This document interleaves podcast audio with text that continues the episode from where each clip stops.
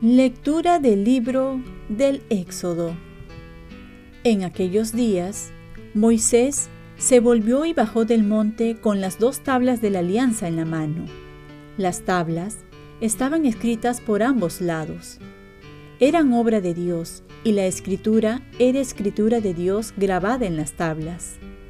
Al oír Josué las voces del pueblo que gritaba, dijo a Moisés, se oyen gritos de guerra en el campamento. Contestó él, no es grito de victoria, no es grito de derrota, son cantos lo que oigo. Al acercarse al campamento y ver el becerro y las danzas, Moisés, enfurecido, tiró las tablas y las rompió al pie de la montaña.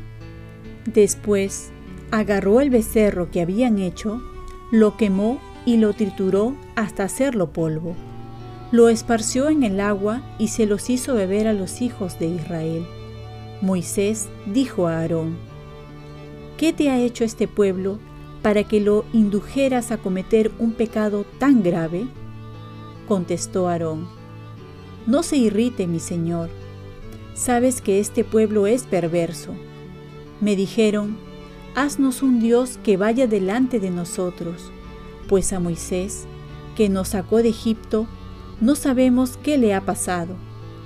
Yo les dije, quien tenga oro, que se desprenda de él y me lo dé. Yo lo eché al fuego y salió este becerro.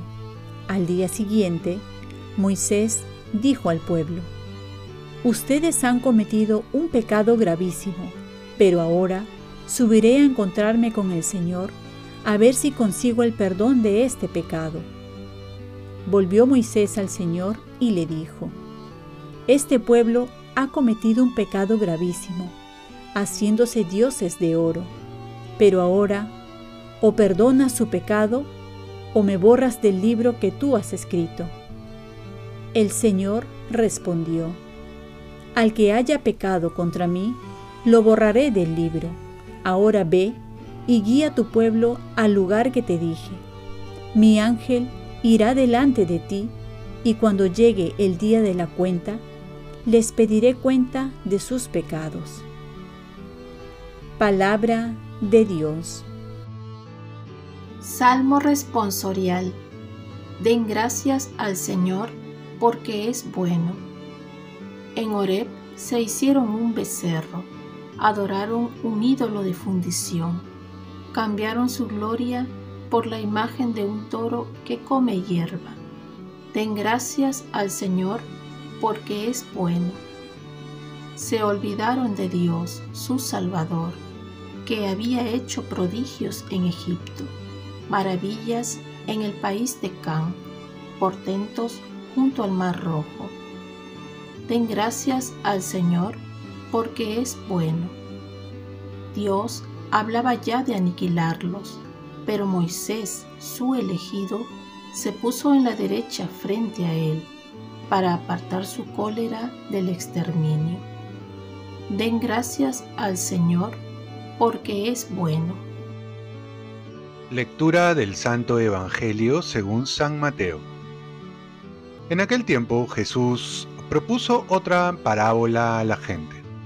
El reino de los cielos se parece a un grano de mostaza que uno siembra en su huerta, aunque es la más pequeña de las semillas. Cuando crece es más alta que las otras hortalizas y se hace un árbol hasta el punto en que vienen los pájaros del cielo a anidar sus ramas. Y les dijo otra parábola. El reino de los cielos se parece a la levadura. Una mujer la amasa con tres medidas de harina hasta que todo fermenta. Jesús expuso todo esto a la gente en parábolas y sin parábolas no les exponía nada. Así se cumplió el oráculo del profeta. Abriré mi boca diciendo parábolas, anunciaré lo secreto desde la fundación del mundo. Palabra del Señor. Paz y bien Hoy celebramos la memoria de San Joaquín y Santana, padres de la Virgen María. Seguir a Jesús exige también calidad más que cantidad. El reino de los cielos se parece a una semilla de mostaza, que es una de las semillas más pequeñas, y también nos dice que se asemeja a la levadura que basta un poco para que fermente la masa. Aquí nos explica la forma de proceder de Dios, que es contraria a la del mundo. Mientras nosotros buscamos el protagonismo, grandezas, eventos extraordinarios, la acción de Dios se manifiesta de una manera contraria, en la humildad, en la sencillez, en el largo transcurrir del tiempo, pero lo importante es que va produciendo y va transformando. Así la semilla va creciendo y la masa va fermentando, pero no a nuestro modo ni a nuestro tiempo, sino al de Dios.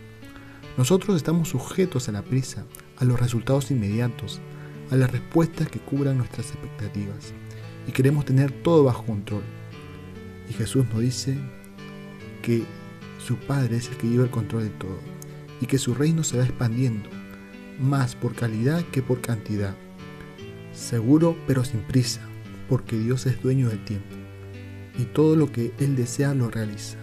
Por eso, sí necesita esa pequeña semilla de mostaza, esa pequeña levadura para hacer su obra, porque Él va a poner lo demás.